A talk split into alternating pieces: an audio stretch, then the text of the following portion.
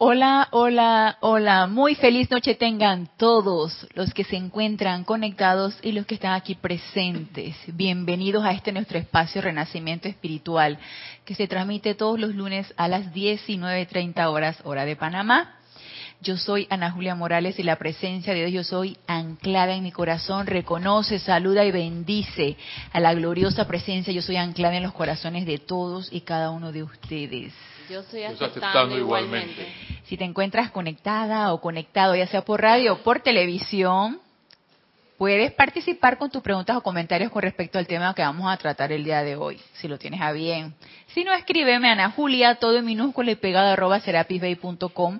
Si tienes alguna duda, comentario con respecto a la enseñanza de los maestros, con mucho gusto y para mí siempre será un honor y un privilegio servirte.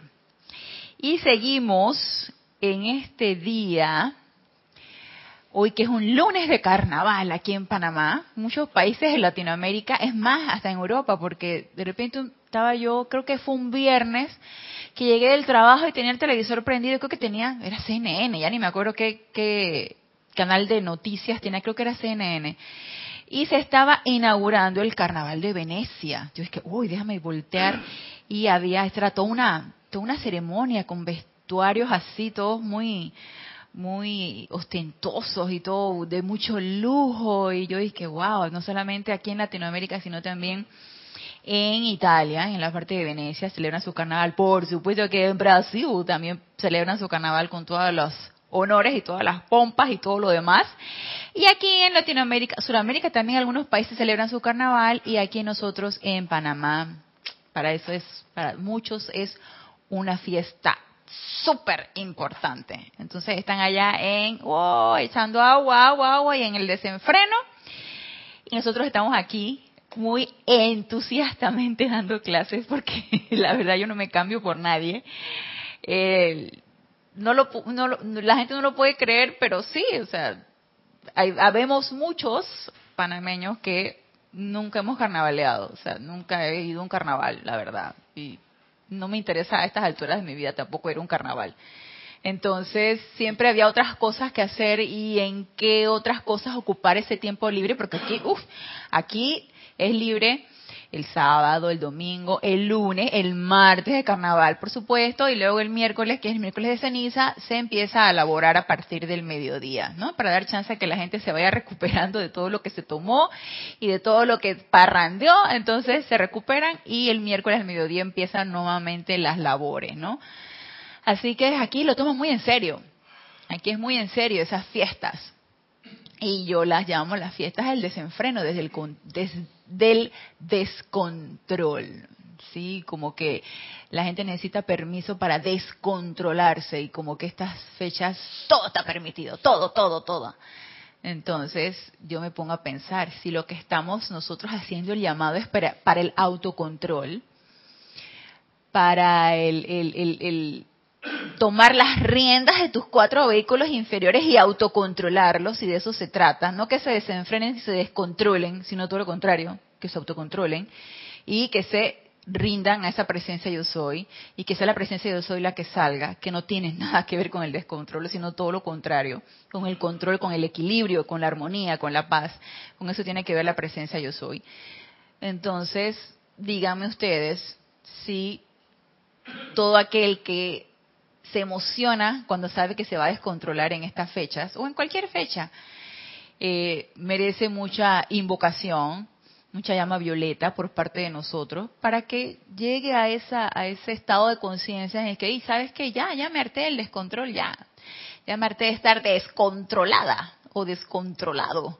Entonces mejor quiero hacer el llamado para el autocontrol, que es más interesante y realmente no nos estamos dando cuenta de lo interesante que es el autocontrol. No nos damos cuenta y no nos damos cuenta del poder que generamos en ese autocontrol. Despertamos eh, ira en las personas que están a nuestro alrededor. Por supuesto que sí. Despertamos el tire durmiente en las personas que están a nuestro alrededor cuando ven que no nos descontrolamos tan fácilmente, que guardamos la armonía y la paz ante cualquier situación. Entonces nos acusan de todo insensible, que no te importa nada, que estás en tu, en tu a, mí me dicen que estoy en, mi Disneyland, que es el, mundo de Serapis, es Disneyland, que es el mundo de, la fantasía, ¿no? Entonces empiezan a, referirse a todo esto cuando ven que tú estás en un estado de conciencia diferente al que está el resto de la, de la gente, que está en ese estado de dormición, que le gusta todavía eso, ¿no? Y no es que nosotros no estemos dormidos, también considero que yo estoy dormida, hablo por mí, medio que me despierto un poquito, y busco otra cosa y vuelvo y me duermo y me, di cuenta que me dormí porque me descontrolé.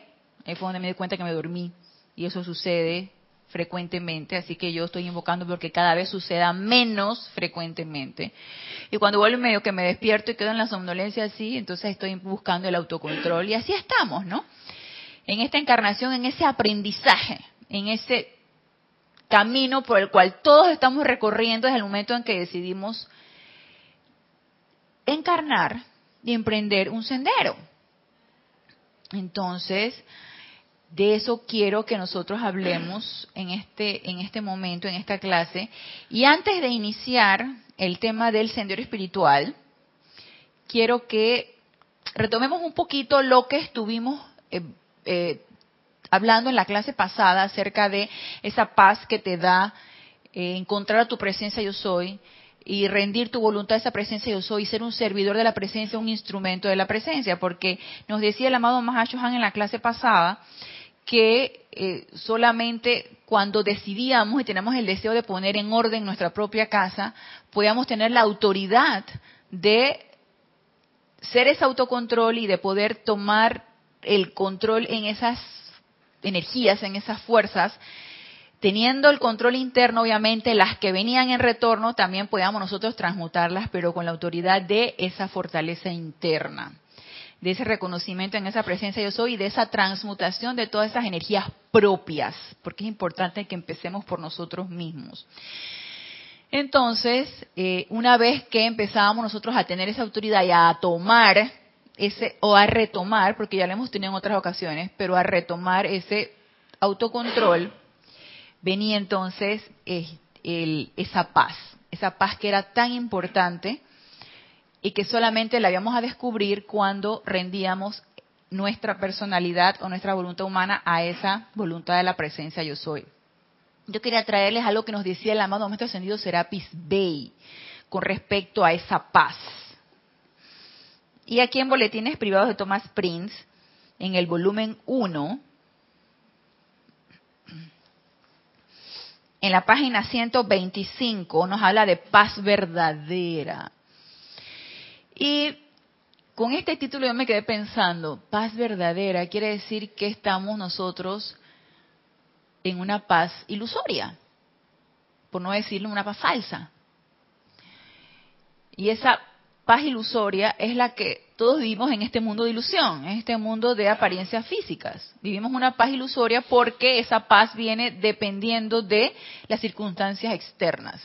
Entonces, como las circunstancias externas son tan cambiantes, y van para aquí, para allá, y van para todos lados, y depende de muchas cosas y de muchas energías, y como nosotros no tenemos ese todavía todavía en este momento no tenemos ese total control de nuestras propias energías, pues somos vapuleados por las circunstancias externas.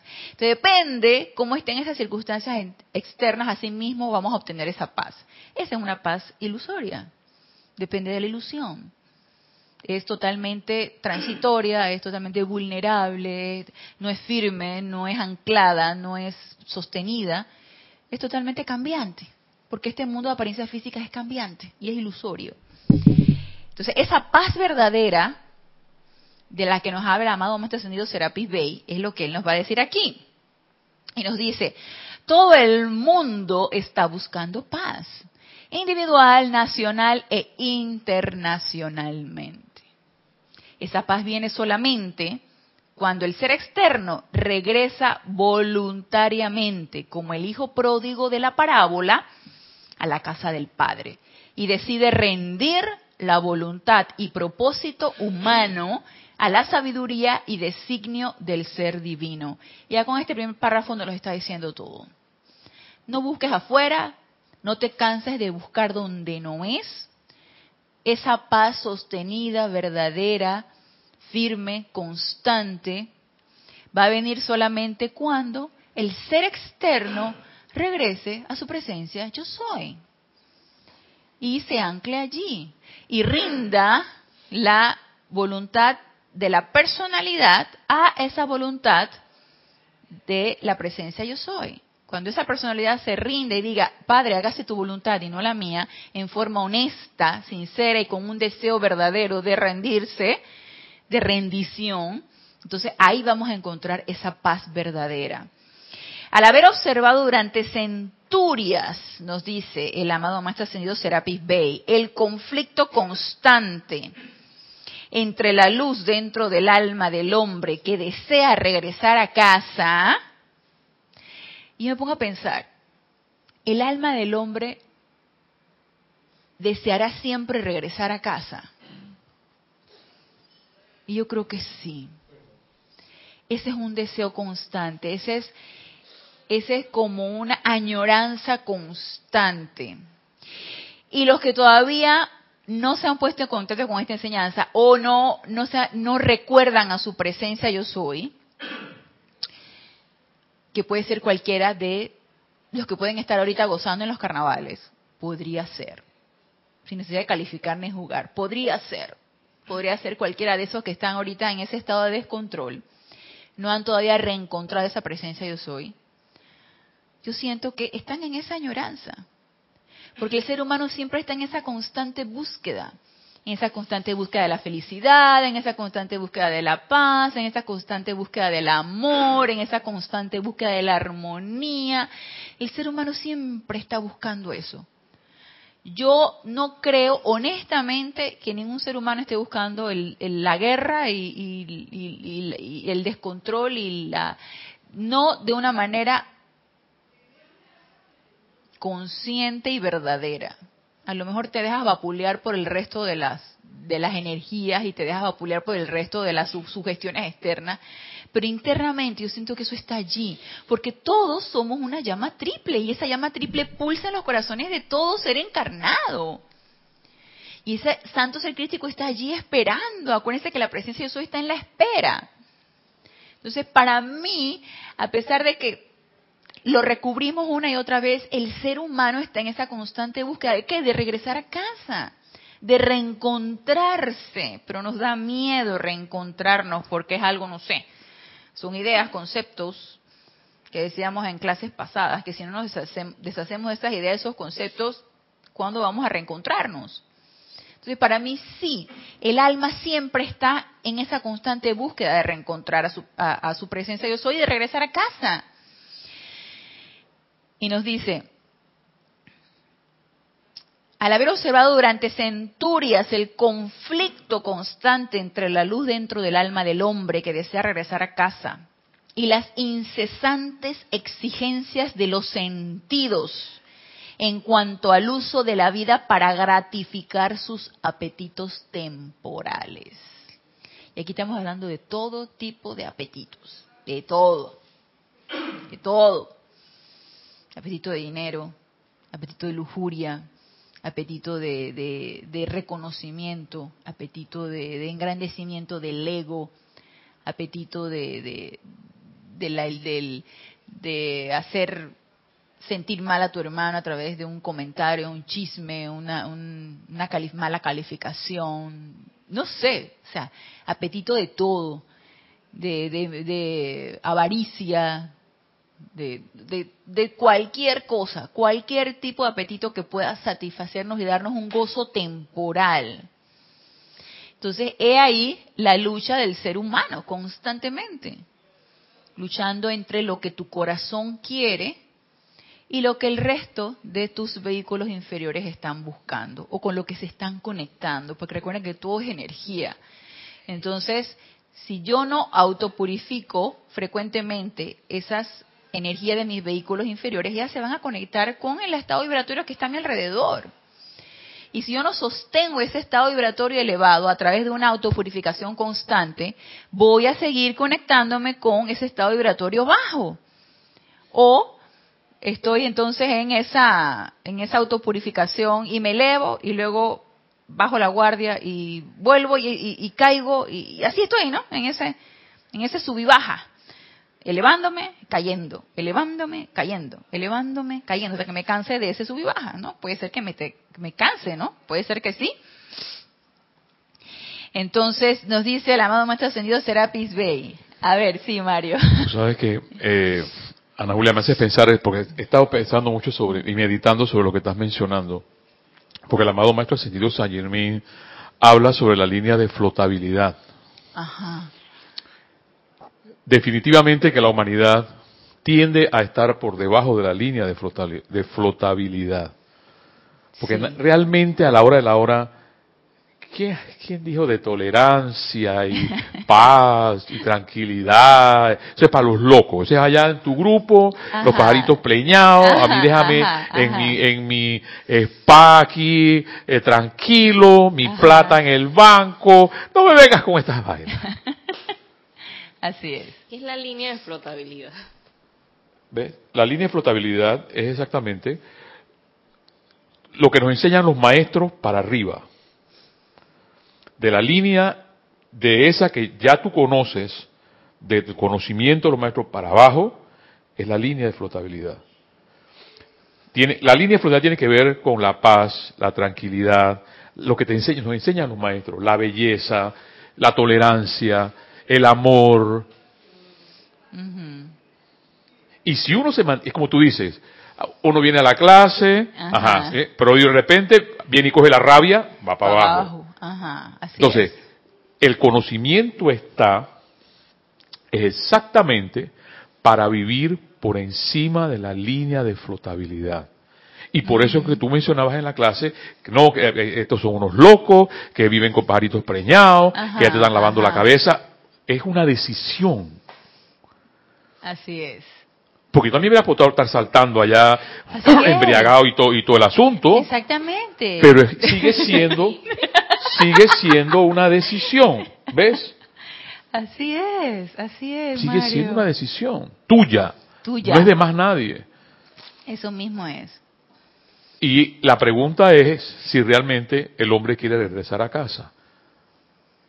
Porque regresar a casa es exactamente estar en el conocimiento de los maestros ascendidos. ¿Qué nos enseñan los maestros? Ya todo lo que acabo de mencionar.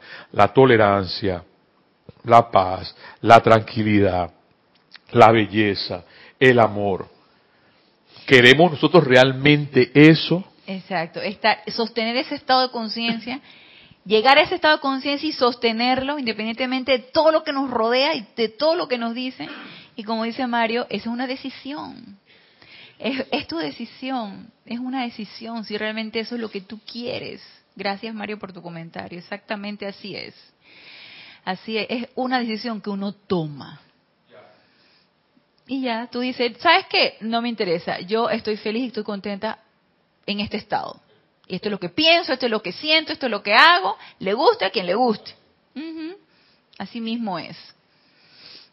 Así mismo, entonces nos dice el maestro, estoy bien equipado para comprometerme en los jubilosos empeños de la ley cósmica para traer paz a cada hombre, traer paz a cada hombre, y vale mujer, niño, que honestamente, honestamente dentro de nuestro corazón esté dispuesto a pagar el precio.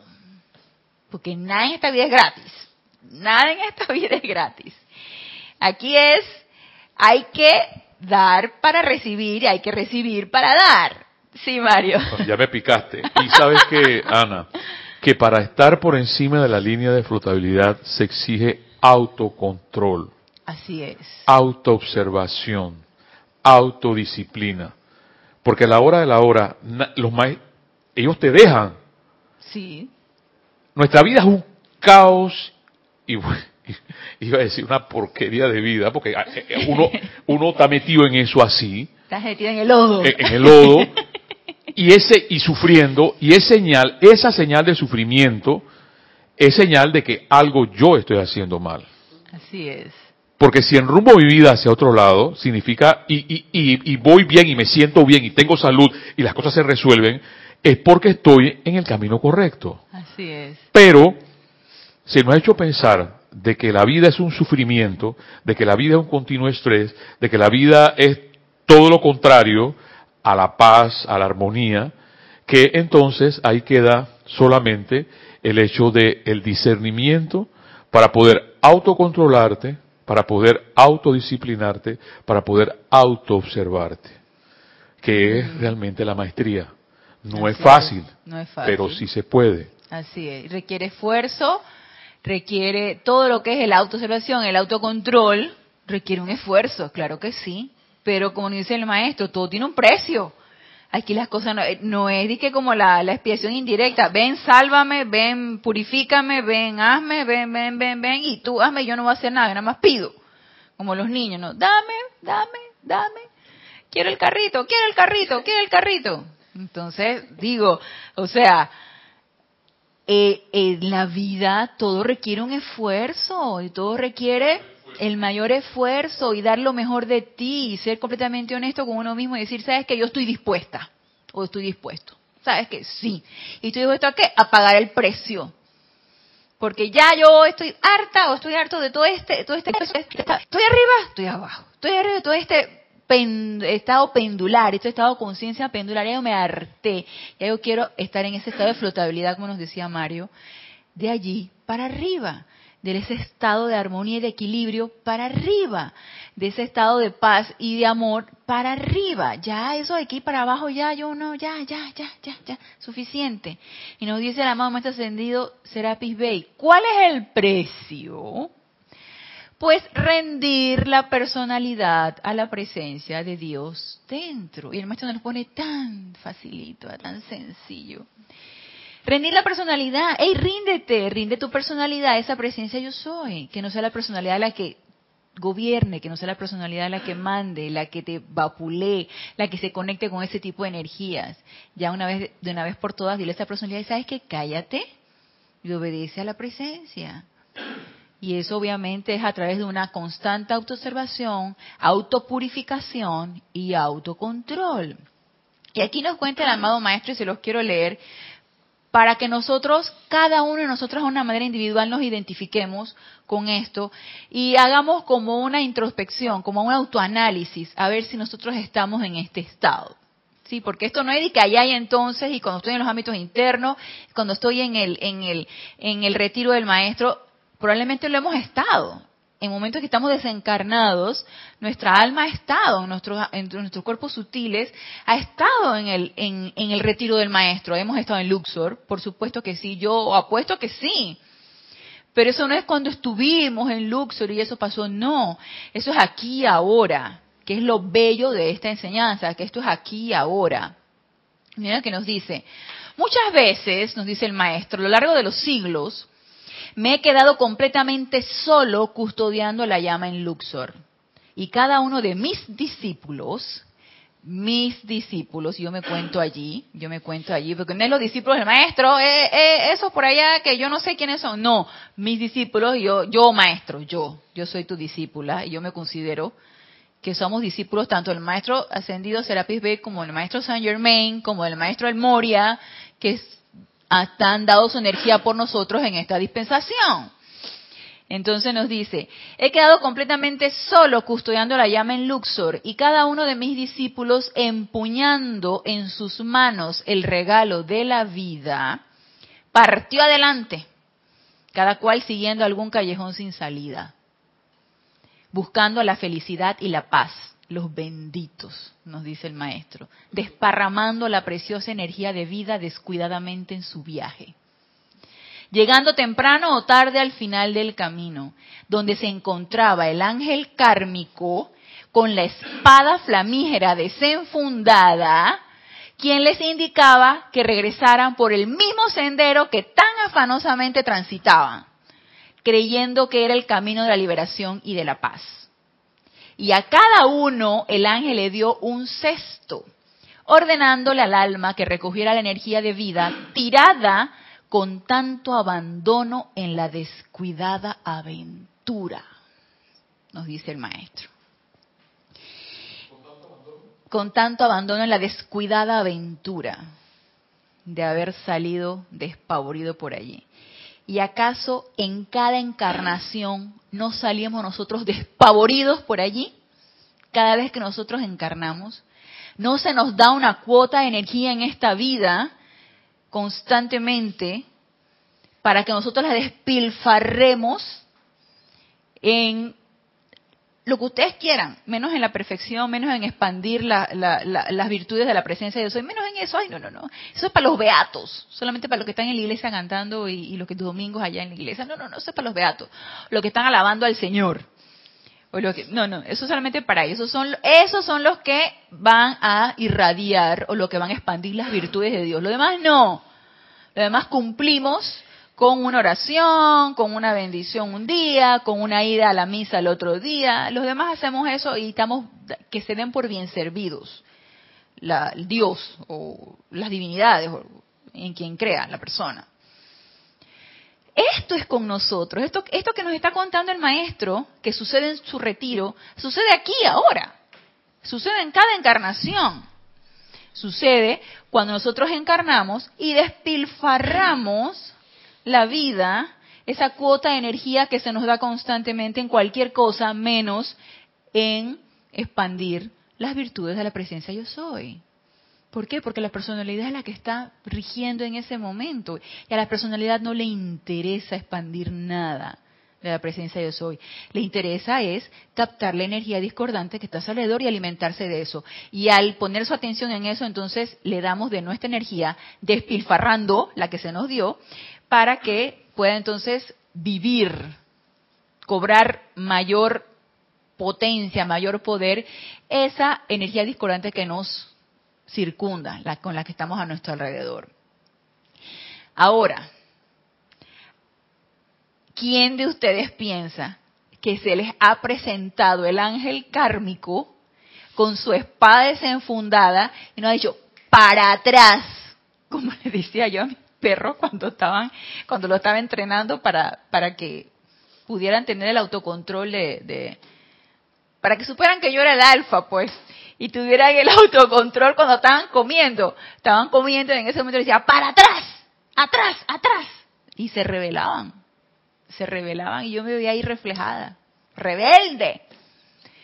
¿Cuántos de nosotros no nos hemos encontrado con ese ángel kármico para atrás y recoge toda tu porquería? Toda la porquería que has estado regando por allí. Recógela. Todos los que están, a mi manera de ver, sinceramente, todos los que estamos aquí ya nos encontramos con ese ángel, ángel kármico. Porque estamos en la mejor disposición de transmutar toda la porquería que nosotros estamos regando. Entonces siento que estamos en ese periodo. Siento que estamos en ese periodo de empezar a recoger lo que hemos tirado tan descuidadamente y hemos mal calificado tan bárbaramente, que es esa bella energía de la presencia yo soy. Y siento que estamos en ese periodo, miren, tomando un poquito conciencia de que el regalo de la vida es precioso, que la energía de Dios es preciosa y no merece ser mal calificada. Siento que estamos en esa etapa.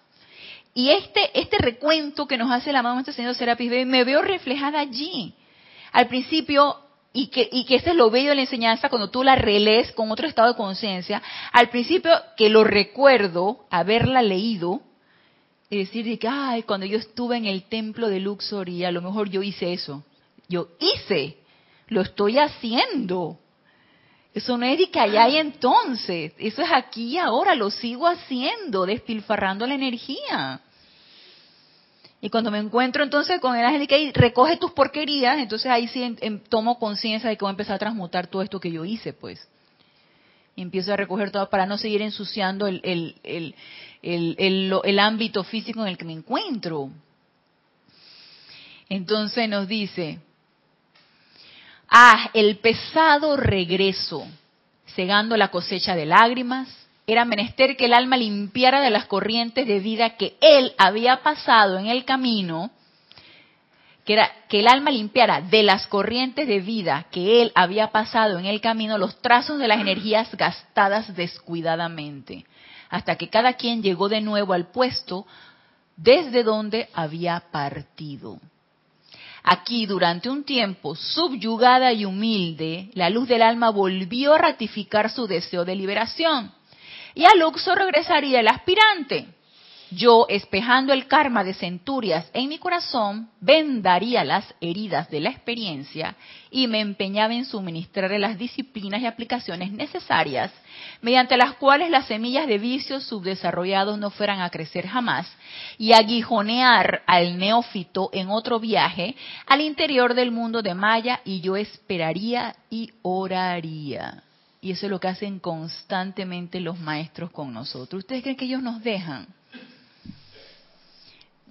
Allá que se las arregle, que se que, vea a ver qué va a hacer con lo que yo le estoy dando. Mentira, ellos están ahí sosteniendo nuestro concepto inmaculado, ellos están allí sosteniéndonos, sobre todo los que ellos se han dado cuenta que estamos despertando un poquito y estamos tomando conciencia un poquito de lo que esto es y de que necesitamos transmutar tanto el karma propio como el karma que está a nuestro alrededor y toda esta energía discordantes que están a nuestro alrededor.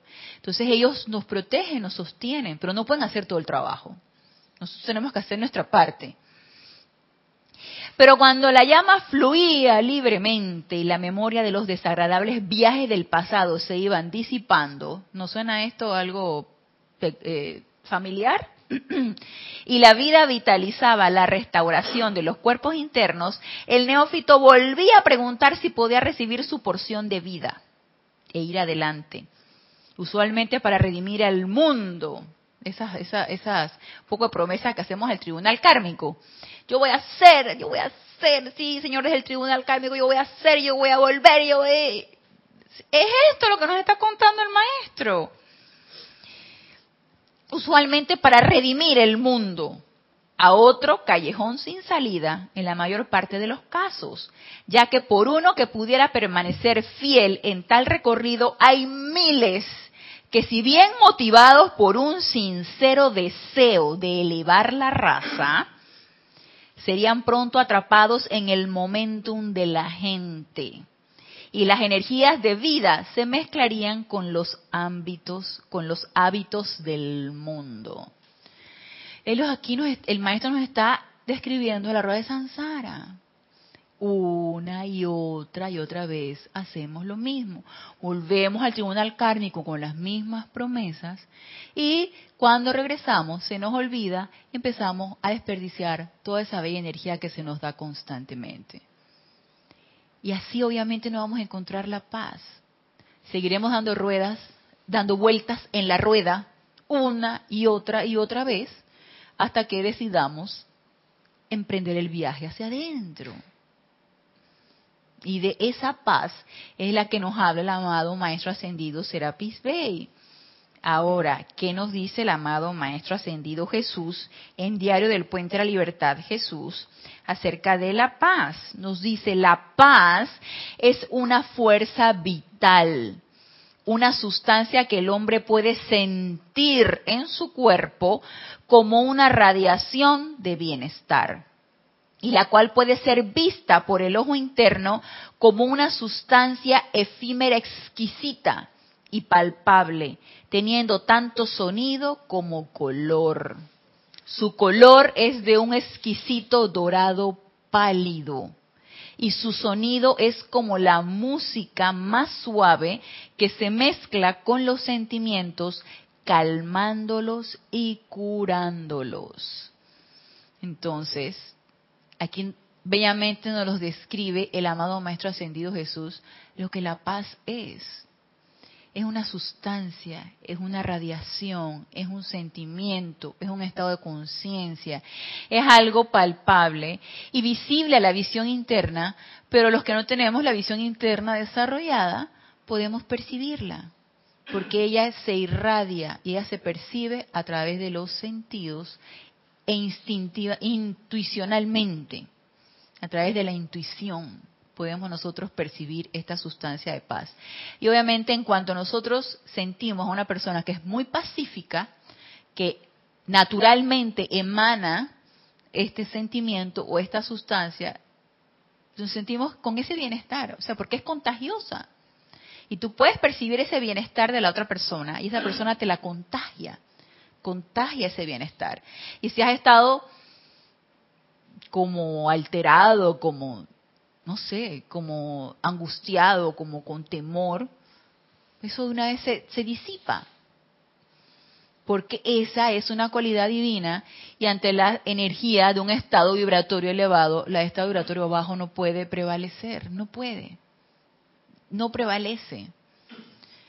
Y nosotros podemos, nosotros podemos sentir, me imagino que también en sus santuarios, cuando, porque son lugares, por ejemplo aquí el santuario del templo del Serapis Bay, cuando tanto se invoca, se hacen tantos eventos, se mueve tanta energía, se realizan ceremoniales, se hacen servicio de transmisión de la llama y se mueve mucha energía constructiva y se transmuta mucha energía porque nosotros nos ponemos en contacto con esa energía, ese estado vibratorio tan elevado.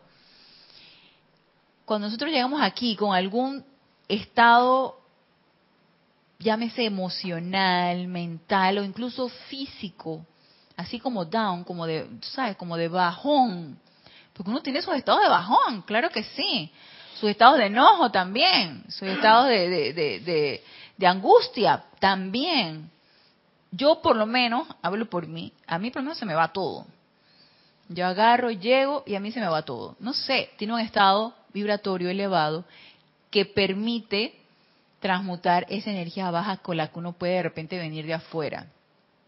Yo a veces me quedé pensando, uno a veces trae tantas cosas de afuera. A veces uno trae y que traes el pesado estado vibratorio de ahí afuera, porque uno se dejó permear, pues, uno se dejó permear ese estado vibratorio, y traes tu morrina aquí, aquí en Panamá decimos morrina, que traes tu cosa ahí toda discordante, traes tu morrina aquí al templo, y mira, de repente se va, porque aquí se mueve mucha energía constructiva de un estado vibratorio alto. Entonces todo eso se disipa. Pero obviamente el trabajo también es de nosotros. Y cada uno de nosotros tiene que autorreconocer que estás en un estado de depresión, de angustia, de no, de miedo, de sobra, de lo que quieras. Y empezar nosotros a trabajar ese estado vibratorio con nosotros mismos. No vamos a pensar que nada más voy a venir al templo para que se disipe eso hoy, por favor. ¿Sí? Cada quien necesita hacer su trabajo con uno mismo. Entonces, ya luego que estamos en ese estado de paz, porque recuerde que estamos en esa autopreparación, en esa autopreparación para ese contacto con el maestro, para empezar a hollar nuestro propio sendero y esa autopreparación, como vimos en clases pasadas, empieza con, esa, con ese reconocimiento a esa presencia yo soy, con ese llamado a esa presencia yo soy que está esperando, con ese cultivar ese sentimiento de paz que nos dijo el amado Maestro Ascendido Kuzumi, nos los dijo el amado Maestro Ascendido Serapis Bey y nos los terminó diciendo el amado Maestro Ascendido Jesús. Entonces ahora sí, una vez que ya estoy con ese deseo y estoy cultivando ese estado de paz y ese contacto con mi presencia yo soy, tengo el deseo entonces de hollar ese sendero. Entonces mire lo que nos dice aquí el amado maestro ascendido Kuzumi en la edad dorada. A menudo, en la página 6, a menudo escuchamos hablar de los maestros y el sendero. En lo personal, nos dice el amado Maestro Ascendido Kuzumi, prefiero pensar en el hombre y el sendero. Porque antes que el sendero, yo fui hombre. Toda vez que los maestros son el resultado de seguir el sendero más que su causa. Cierto es que cuando el estudiante desea hollar sinceramente el verdadero camino, una vez que sus huellas son colocadas en el sendero, la luz del maestro puede iluminar, porque mediante el derecho de ser co-creador del sendero, los maestros pueden en cualquier momento regresar sobre el sendero de su propia energía creadora y señalar el camino a quienes vienen a la postre. Entonces, ¿qué es lo primero que nos dice el amado maestro ascendido Kuzumi? Si no has encarnado, no puede haber sendero. No necesitas encarnar. Entonces, ya una vez encarnado, vienes aquí a este plano físico y entonces, ¿qué vamos a hacer? Sí, Mario. Sabes que lo que me encanta, en este caso el amado Maestro Kutumi y de ellos, es exactamente lo que él acaba de mencionar ahí, que creo que es lo más grande que él pone. Antes del sendero él fue hombre, o sea, pasó por lo mismo que estamos pasando nosotros. sea, porque uno a veces se siente nada, porque pasa a veces, pero te dice tan mágicamente, tú fuiste un hombre, yo fui un hombre o fue una mujer, lo que sea, pero fui hombre o fui mujer primero, antes del sendero. O sea, tienes la misma capacidad que yo para estar donde él está ahora mismo. Así y es. eso es grande. Claro, porque nos los hace, tú sabes qué, nos los hace, nos los hace aterrizar aquí, a este plano físico. Tú sabes, porque tú dices que el sendero espiritual lo ves por allá lejos, lo ves inaccesible, como que es algo inalcanzable. Ay, sí, los maestros y el sendero. Nos dicen, nada que los maestros y el sendero, no, no es algo inalcanzable, es algo de aquí totalmente manejable para ustedes. Es el hombre y el sendero, es tu encarnación y el sendero. Decidiste encarnar, ahora ¿qué te corresponde? Empezar a caminar sobre esa encarnación, cultivando qué? Lo que tú quieras cultivar, lo que tú quieras hacer con esa encarnación. Entonces, si ya tomamos la decisión de individualizarnos y ser seres encarnados, entonces ahora sí está esa está ese propósito, está ese proyecto de vida que es tu sendero y que no es que por allá y entonces, es ahora, ahora, en este momento. Sí, Mario. Sabes, Ana, también que, y es que no puede haber obligación en lo que uno está haciendo. Porque si uno hace las cosas por obligación, porque el maestro lo dice, eso no va a funcionar. Así es, Mario. Uno tiene, bueno, lo dijo el amado Serapis, que hartarse de la tontería de los sentidos. O sea, y no hay nada de malo en equivocarse. Porque la gente piensa, no, es que ahora porque voy a meter la... Ey, mete la pata si te da la gana, pero ya sabes que vas a tener una consecuencia. Así es, O sea, ya no puedo decir que ya no lo sé. así es. O sea, y ese hecho de errar, el asunto es errar, caer, volverte a parar y seguir. Pero el asunto, entonces viene a errar, errar, ahí se queda uno, ¿no? Errar, errar, errar, entonces ya la vaina se jodió. Sí, porque está, entonces me desespero, me desilusiono. ah, ah, ah, No, ay, no, no, no, espera, hay, no, hay algo que no sí, está funcionando allí. Sí, exactamente. Es, es ese hecho de tomar conciencia de que eso que estoy haciendo no me está llenando, pero no puede ser obligado. No puede ser obligado. Eh, uno, uno piensa, no es que yo voy a, a- mira que él decía ahí, la autodisciplina, las disciplinas que tienen que haber. O sea, el jugador que va a la Olimpiada tiene una disciplina para poder ganar el oro, es idénticamente igual. Lo que pasa es que uno, en- cuando está en esto, uno piensa que, que hay que autoimponerse algo. Y, mm, mm, mm, que algo hay, hay algo que no, no. Haz las cosas porque quieres. No porque te mandan obligadamente a hacer algo. Porque ahí es donde, es donde- entra la parte de que cómo te sientes. ¿Te sientes bien? Sigue adelante. Te sientes mal, pues busca otro camino. Y que ahora que te escucho, Mario, tú sabes, gracias Mario por tu comentario, ahora que te escucho, desde chiquitos nos han querido como imponer un culto religioso, por ejemplo, una forma de vida, exactamente. Si bien, ok, está bien, tú tienes tu, tu, tu disciplina, tu, tu menor, menor de 18 años, tú re- requieres disciplinas, requieres eh, disciplinas en tu casa, en tu hogar, eh, se te inculcan principios, se te inculcan muchas cosas, pero nos empiezan a decir que tú debes pertenecer a un culto religioso, tú debes pertenecer a tal religión, y es algo impuesto. Ahora que tú hablas de, que, de imposición, es algo impuesto. Quieras o no, tienes que ir a tal la misa de los domingos, creas o no, tienes que hacerlo. Entonces, en, imponiéndolo no va a funcionar. Empieza de una vez la rebelión hacia todo lo que es religioso, hacia todo lo que es la presencia de Dios o a los- hacia lo que es Dios. Empieza de una vez la religión. Eso me recuerda mucho cuando mi papá, a lo mejor no sé si para autojustificar su, su, su ateísmo, no sé si, si por eso, él nos contaba muchas historias, él, mi, su papá venía de un pueblito de allá de Colombia en donde estaba la guerra civil. Entonces, eso se lo inculcó su papá, el ateísmo. Entonces, su papá dice que él veía como en la guerra civil, que hubo allá en, en- Colombia, me imagino, en la guerra civil, como el cura bendecía las armas que iban a matar a tal, a tal persona en la guerra civil. Entonces, el papá de él empezó a agarrar aversión a, es, a la religión, a todo lo que tuviera que ver con iglesia, católica, curas y quién sabe qué. Y entonces eso se le inculcó a él y él, por consiguiente, a mi papá. Y entonces mi papá era un, él era de lo que se leía la Biblia y empezaba a cuestionarla, que tú, y se empezaba a reír, empezaba, tú le veías la Biblia a mi papá y le empezaba todo, era que signos de interrogación, cosas subrayadas, signos de interrogación. O también él era muy mental, ¿no? Entonces, esas cosas impuestas como tú, no van para ningún lado. Lo único que causan es rebelión.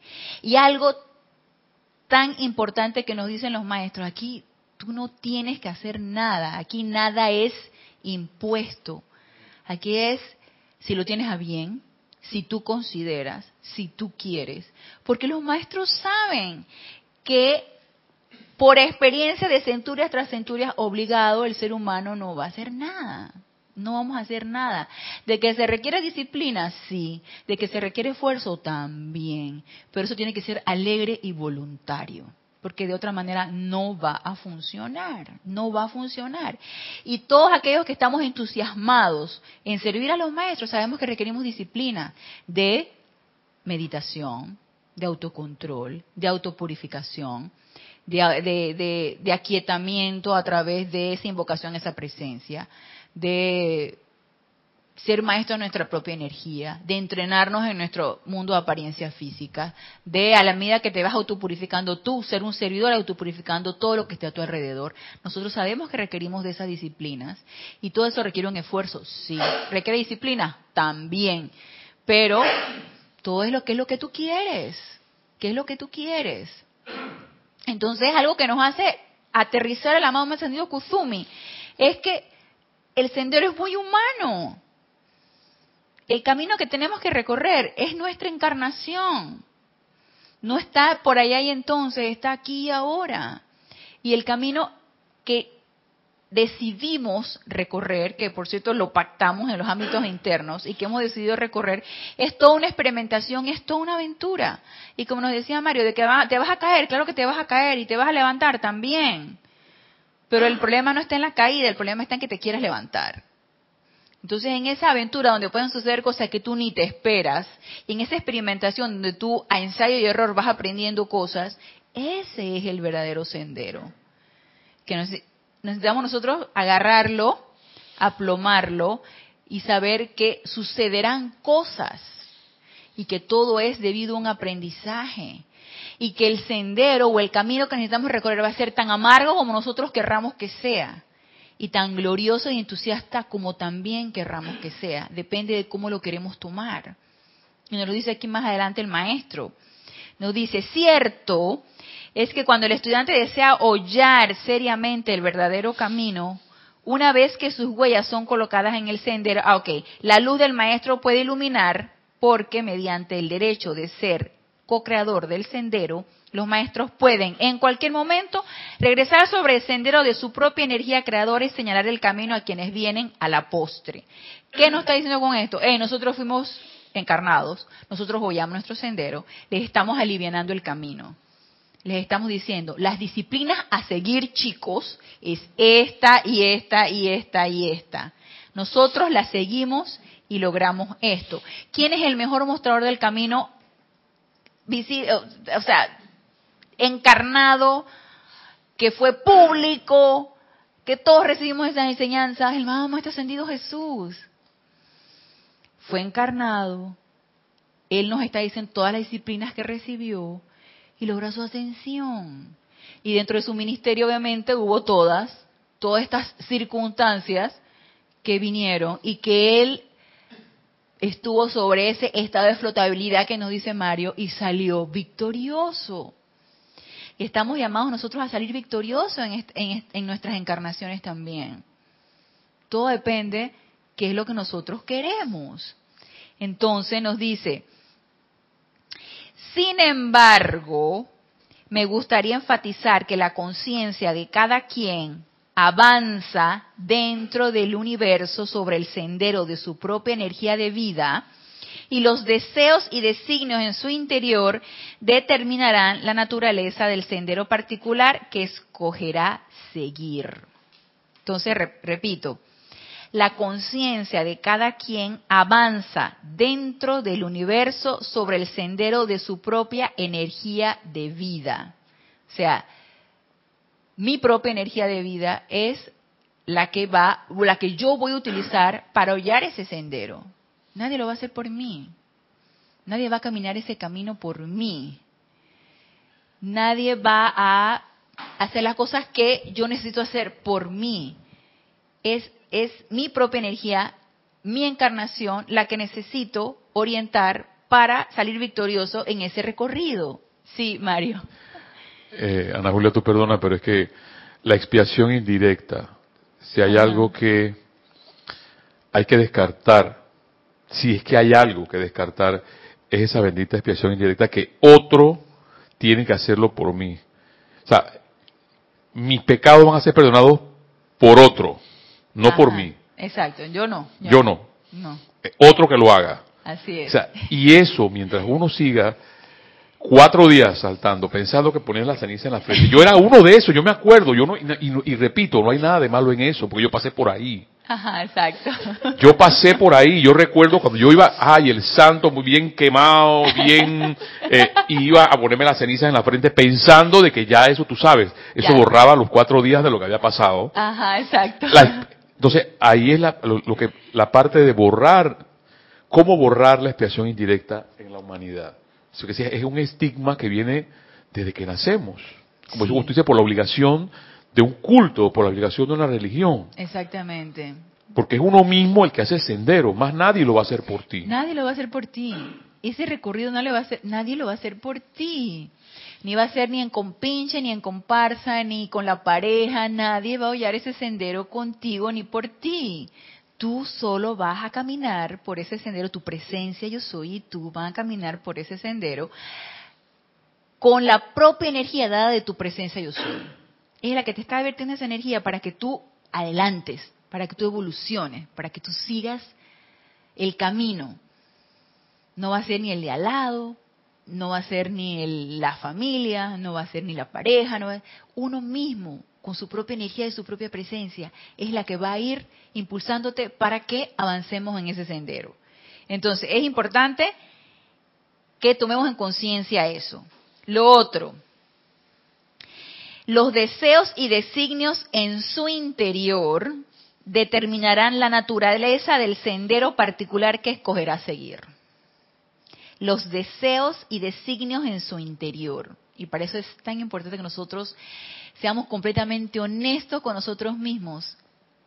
Y si estamos nosotros en un, en una, en un, en un grupo espiritual, realmente esto es lo que yo quiero. Seamos honestos con nosotros. Yo quiero realmente esto. O a mí me gustaría, o de repente sí, o de repente no. O y ser honesto con nosotros mismos y depende de mi deseo y de mi decisión, como nos decía Mario en un principio, depende, es cuestión de decisión, depende de mi deseo y, y de mi decisión, asimismo será la naturaleza del sendero particular que yo voy a recorrer. Si yo elijo recorrer un sendero de amargura, por ejemplo, y ser una olafo, como nos decía Kira en, su clase del miércoles, y ser una olafo, y todo el tiempo echando madre, y todo el tiempo malhumorada, y todo el tiempo criticando, y todo el tiempo mal calificando, esa va a ser naturaleza mi sendero, porque yo elegí eso, y eso es lo que yo quiero. O si voy a elegir un sendero y el recorrido que voy a hacer va a ser de un constante miedo, miedo a salir adelante, miedo a la, apariencia de carestía, miedo a la quién sabe qué, miedo, entonces va a ser un sendero de miedo, eso es lo que yo elegí. Y esa va a ser la naturaleza de mi sendero. Pero no creen ustedes que ya hemos elegido mucho de esas naturalezas en otras encarnaciones, porque si hemos estado aquí es porque todavía no hemos elegido la naturaleza del sendero que nos va a llevar hacia nuestra ascensión, o todavía no lo hemos logrado por el momento. Entonces, si tomamos conciencia de que es nuestra propia energía la que nos va a impulsar hacia adelante y que de repente depende de mi deseo y de mi decisión, qué naturaleza yo le quiero poner ese sendero, entonces más fácil no nos las puede poner el maestro. más claro no nos los puede poner el maestro. ¿Qué naturaleza tú quieres ponerle a tu sendero? Y nos dice entonces aquí, y también determinará si el individuo escoge ignorar el sendero preparado por la naturaleza amorosa de quienes pasaron antes y abrirá para sí con gran esfuerzo innecesario un nuevo camino que finalmente conducirá hasta la misma felicidad. Y eso me recuerda mucho cuando nosotros eh, leemos algunas de las directrices que nos dan los maestros ascendidos, algunas de las disciplinas que nos dan los maestros ascendidos y tú dices que, bueno, yo considero que eh, meditar diario, no. Yo pienso que si yo lo hago una vez por semana, pero lo hago unas dos horas, yo pienso que eso así va a funcionar.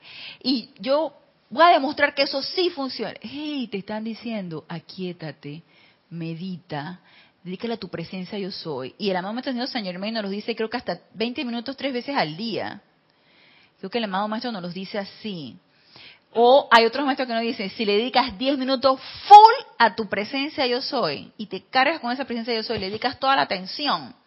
O diferentes tiempos dedicados solamente la atención a su presencia durante el día. Lo importante es que pongas tu atención allí, que te aquietes lo suficiente y que recibas esa, esa energía de esa presencia yo soy y te hagas uno con la presencia.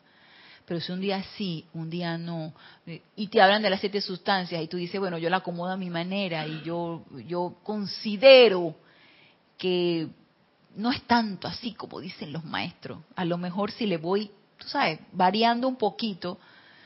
Entonces, no, nos dicen los maestros, yo les estoy diciendo lo que nosotros experimentamos, porque también fuimos hombres y mujeres encarnados, y nosotros pasamos, como dice la amada Madre María, ustedes no van a tener que pasar por lo que yo pasé, porque ya yo lo experimenté.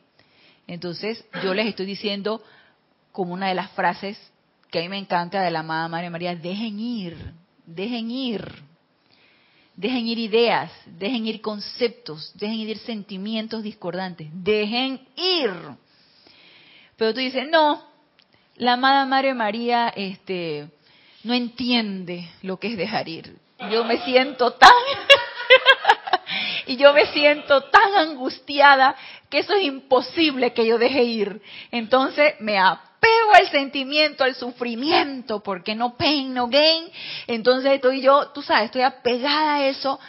Hey, por favor, nos dicen los maestros, bueno, si tú quieres irte por la libre, yo te estoy diciendo cómo son las cosas y la forma más sencilla como tú puedes ir hacia adelante, hacia adelante y hacia arriba, en ese camino que necesitas tú hollar, pero tú dices, no, por ahí no, porque el maestro no me entiende, y al fin y al cabo es maestro, y no me entiende, entonces yo pienso que las cosas deben ser de esta manera, entonces las voy acomodando a mi manera, ahí entonces el maestro dice, bueno, dice, si tú quieres entonces abrir otro, otro sendero o ignorar el que te estamos diciendo y abrir uno por tu cuenta con gran esfuerzo innecesario, mire que nos dice innecesario, abrirás un nuevo camino que finalmente conducirá hasta la misma felicidad, pero entonces será más largo, más tedioso,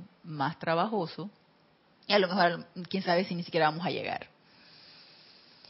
Y nos dice todavía más acerca de el sendero del silencio, pero esto requiere un poco más de tiempo y ya se nos terminó la hora. Entonces, yo quiero seguir con el tema de el hombre y el sendero eh, que nos habla aquí el amado maestro ascendido Kuzumi. Así que los espero el próximo lunes a las 19.30 horas, hora de Panamá, en este nuestro espacio Renacimiento Espiritual. Gracias a los amados hermanos que se encuentran conectados por radio por televisión. Gracias a los aquí presentes y hasta el próximo lunes. Mil bendiciones.